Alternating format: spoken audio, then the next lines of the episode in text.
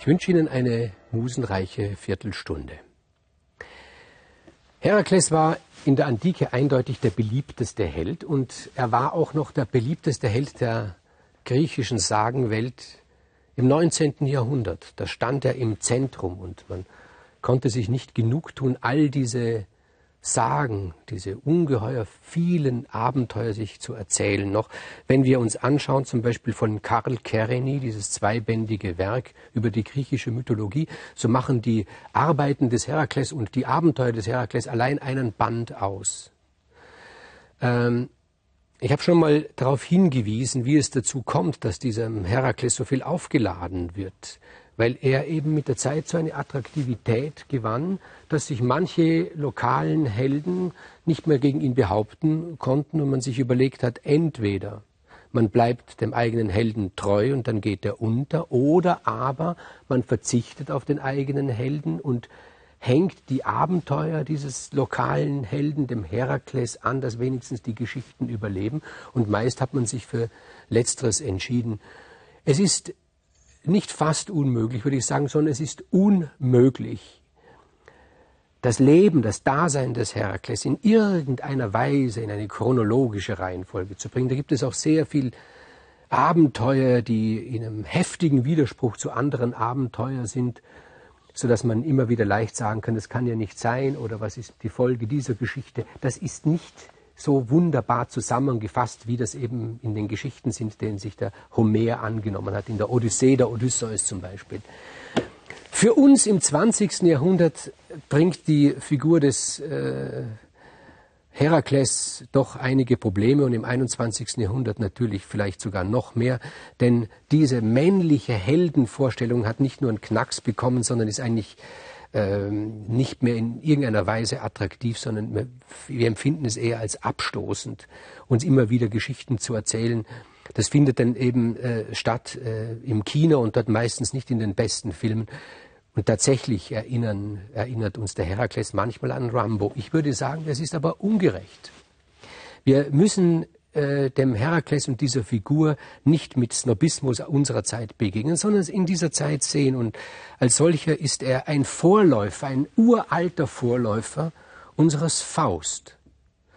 Er ist getrieben von, von Tun. Er muss immer irgendetwas tun, muss immer irgendetwas leisten. Und meistens sind seine Taten, im Gegensatz zu anderen Helden, soziale Taten, das mag jetzt vielleicht äh, merkwürdig klingen bei einem Massenmörder, wie es der Herakles ist, aber in den meisten Fällen tut er nicht, was er tun will, sondern was ihm aufgetragen wurde in irgendeinem öffentlichen Interesse. Er kommt gar nicht dazu, Individualität zu entwickeln. Das ist ja das Problem beim Herakles. Wer ist er eigentlich? Er ist zu viel und er ist eigentlich nie er selbst. Odysseus tut nur, was er will. Und wenn er etwas anderes tun muss, tut er es mit einem sichtlichen Widerwillen. Er behauptet immer seine Individualität. Sogar Theseus behauptet noch seine Individualität. Das gelingt unserem Herakles selten. Immer ist er eingespannt in eine abendländische Manie. Ständig muss er irgendetwas tun, muss für irgendjemanden anders den, den Kopf hinhalten und niemand fragt eigentlich, wie es ihm geht. Insofern ist er tatsächlich ein Vorläufer des Faust. Und wir sind immer wieder froh, ich jedenfalls bin immer wieder froh, wenn der Herakles in eine Ruhepause versinkt, obwohl in diesen Ruhepausen, und insofern ist er das Vorbild alles manisch-depressiven, in diesen Ruhepausen ist natürlich Gefahr, dass wieder der Wahn über ihn kommt, aber ich betrachte mir ihn am liebsten, wenn er nichts zu tun hat, und selten genug sind solche Momente. Und die folgende Geschichte beginnt zumindest mit so einem Moment. Er hat einiges hinter sich gebracht, einige Abenteuer wieder, die auch immer stellvertretend für ein Problem stehen, zum Beispiel das Problem des Betrugs. Da war irgendwo ein Bogenschießwettbewerb und der König, der ihn veranstaltet hat, hat als Preis seine Tochter Iole preisgegeben. Ich nenne diesen Namen deswegen, weil sie dann in der weiteren Geschichte noch eine Rolle spielt. Das war der Preis. Wer beim Bogenschießen gewinnt, wird Iole zur Frau bekommen.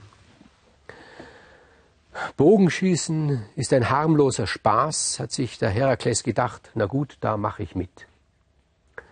und hat bei dem Bogenschießwettbewerb mitgemacht und er hat natürlich, wundert niemand, diesen Wettbewerb gewonnen. Aber dann hat der König gesagt, war nur ein Spaß, glaubst du nicht im Ernst, dass ich meine Tochter als Preis hergebe? Das war doch nur ein. Jeder andere hat es gewusst, bist du darauf reingefallen? Und der Herakles hat sich gesagt, was? Wieder werde ich betrogen. Und er hat gesagt, ich werde diesen Betrug rächen. Warum hat er es nicht gleich getan? Vielleicht eben darum, weil er wieder eine Aufgabe da war. Auch die Rache ist eine Aufgabe und es ein wenig noch Zeit wollte. Oder auf dem Weg nach Delphi. Er will noch einmal nach Delphi gehen, nachdem sein erster Besuch dort in einem Fiasko geendet hat, in diesem Kampf zwischen ihm und Apoll. Er will bei Delphi Rat bitten, er will wissen, wie geht es mit mir weiter. Und auf dem Weg nach Delphi, da tritt ihm wieder so einer entgegen, ein, ein, ein wilder Bursch, Kyknos heißt er, ein Sohn des Ares. Das habe ich mit dem Herakles gemeinsam, dass ich den Ares, diesen Gott des Krieges, des, des, des Kampfes eigentlich nicht mag. Merkwürdig, dass Herakles ihn nicht mag, der ständig in Kriege und Kämpfe verwickelt ist. Und das sagt mir eben, dass er kein Rambo ist, sondern dass er dieses Leben, das ihm vom Schicksal aufgezwungen wird, eigentlich nicht will. Er hasst den Ares mehr als alle anderen Götter. Und da steht nun der Sohn, der Kyknos, der, der Sohn des Ares, und der hat sich darauf spezialisiert, die Pilger, die nach Delphi gehen, um Ratschläge zu holen, bevor sie in Delphi ankommen, zu berauben. Nämlich die kommen mit viel Geld dorthin. Denn ein Orakelspruch in Delphi hat ungefähr das Jahreseinkommen eines höheren Beamten gekostet. Das dürfen wir nicht vergessen. Also die kommen reich beladen nach Delphi. Es wird alles in der Schatzkammer äh, abgelegt. Und auf dem Weg nach Delphi haust dieser Kyknos und beraubt diejenigen, schlachtet sie, tötet sie und baut für seinen grausigen Vater, den Gott Ares, einen Palast aus den Schädeln dieser Ermordeten. Und fast ist dieser Palast fertig und praktisch noch als letzter Stein, als Giebelstein fehlt ein Schädel und er denkt sich, da passt der Schädel des Herakles genau hin. Das hat er sich aber allerdings nur gedacht, hat den Helden unterschätzt. Herakles hat ihn getötet, sein Vater Ares kommt zu Hilfe, aber da hat er etwas gemacht. Der Herakles, was nun wirklich in mir große Freude ausgelöst hat. Der hat nämlich den Ares nach Strich und Faden verprügelt. Und zwar so verprügelt, dass dieser große eiserne Ares zu weinen anfing, zu winseln und davonlief. Und wir sehen eine Göttin, die heftig applaudierte. Das war Pallas Athene. Aber jetzt Ruhe, denkt sich Herakles, jetzt Ruhe. Und es fällt ihm wieder ein, was ihm in der Unterwelt gesagt worden ist. Nämlich es fällt ihm ein Deianeira. Diese Frau, die so viel Ruhe ausstrahlt, so viel Friede, so viel Liebe. Und nun will er sie suchen. Und er hat ja, er weiß ja, wo sie wohnt und er macht sich auf diesen Weg. Und da kommt er zu einem Fluss. Und er hört von weitem Schreien. Eine Frau schreit. Den meisten anderen Helden in der Mythologie wäre das ziemlich wurscht gewesen, wenn diese Frau nicht unbedingt ihre Frau gewesen wäre. Überall schreien Frauen, der Held geht seinen Weg, was kümmert ihn? Der Herakles fühlt sofort die Verpflichtung, jemandem zu helfen. Und er geht hin und er sieht einen Kentaur. Den Kentaur Nessos, er kennt ihn. Einer der grausamsten Kentauren, der gerade sich über eine Frau hermacht. Die Kentauren, die kennen, kennen Sie noch. Das sind diese Wesen, die den Körper eines Pferdes haben, aber vorne den Oberkörper eines Mannes.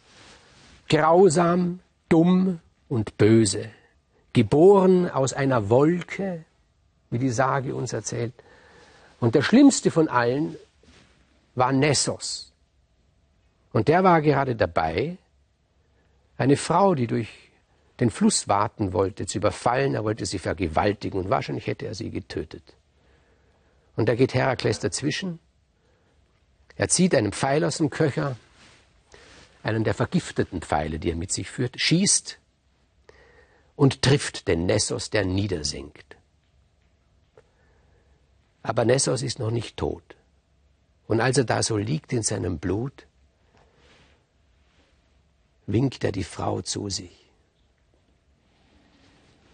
Ich kenne dich, sagt er, der sterbende Kentaur. Du bist Deianeira. Der Mann, der mich erschossen hat, der ist auf der Suche nach dir. Er wird dein Gemahl werden. Er wird dein Gemahl werden. Aber du wirst nicht immer mit ihm große Freude haben, sagt der Nessos. Und die Deianeira sagt, warum redest du mit mir so? Du wolltest mich umbringen. Ach, sagt der Nessos, schau mich doch an. Ein Ungeheuer bin ich. Gehörst du zu denjenigen, die sagen, wunderbar, ein Kentaur, ein Pferd und ein Mann? Ich gehöre dazu nicht. Ich denke mir nur, ich bin weder ein Pferd noch ein Mann. Und jetzt, wenn ich sterbe, will ich doch etwas Gutes noch tun. Nimm ein Fläschchen und fang das Blut auf, das mir aus der Wunde rinnt. Es wird ein Mittel sein, das dich davor beschützt, dass du je eifersüchtig sein wirst. Das tut die Deianeira. Sie fängt das Blut des Nessers auf, verschließt es und behält es bei sich. Ja, und Deianeira und Herakles heiraten. Und es beginnt die schönste Zeit im Leben des Herakles die ruhigste Zeit. Sie bekommen zwei Kinder, einen Bub und ein Mädchen. Kein Abenteuer lauert. Keine Rache glaubt er unbedingt führen zu müssen, obwohl es so viel noch zu erledigen gäbe. So viele haben ihn beleidigt, es interessiert ihn nicht. Die Tage werden gleichförmig und ruhig. Manchmal geht Herakles auf die Jagd. Dann bleibt er ein paar Tage weg. Aber dann zieht es ihn wieder nach Hause, wo es ganz ruhig ist. Und wir ahnen schon, es gibt da jemand, den so viel Ruhe, so viel Zufriedenheit unseres Helden stört, nämlich wieder Hera, die Göttermutter. Sie kann es nicht lassen, den Herakles zu quälen. Einmal hat Zeus sie am Himmelsgebäude aufgehängt und an ihre Füße Ambosse drangehängt, um sie in die Länge gezogen, um mir endlich diesen Hass auf Herakles auszutreiben. Und eine Zeit lang war dann auch Ruhe. Das war die Zeit, als er mit Deianeira vielleicht fünf Jahre zusammengelebt hat. Aber dann hat sie sich wieder gefasst, die Hera. Und eines Tages, als Herakles auf der Jagd ist, steht sie vor der Tür der Deianeira und sagt, äh, weißt du eigentlich, dass du seine Frau geworden bist aufgrund eines kleinen Geschäftes? Sie sagt, was meinst du damit? Tja, sagt sie, weißt du denn nicht, dass er in der Unterwelt war, dein Mann? Doch, das hat er mir erzählt. Und dass er dort deinen Bruder getroffen hat? Das hat er ihr nicht erzählt. Und für drei Tropfen Blut hat dein Bruder gesagt, wo du wohnst. Das war das Geschäft. Du gegen drei Tropfen Blut. Und das hat die große Sorge in das Herz der Naira, Naira getrieben. Und wie diese Sorge endet, davon werde ich Ihnen das nächste Mal erzählen, in der letzten Folge über den Helden Herakles.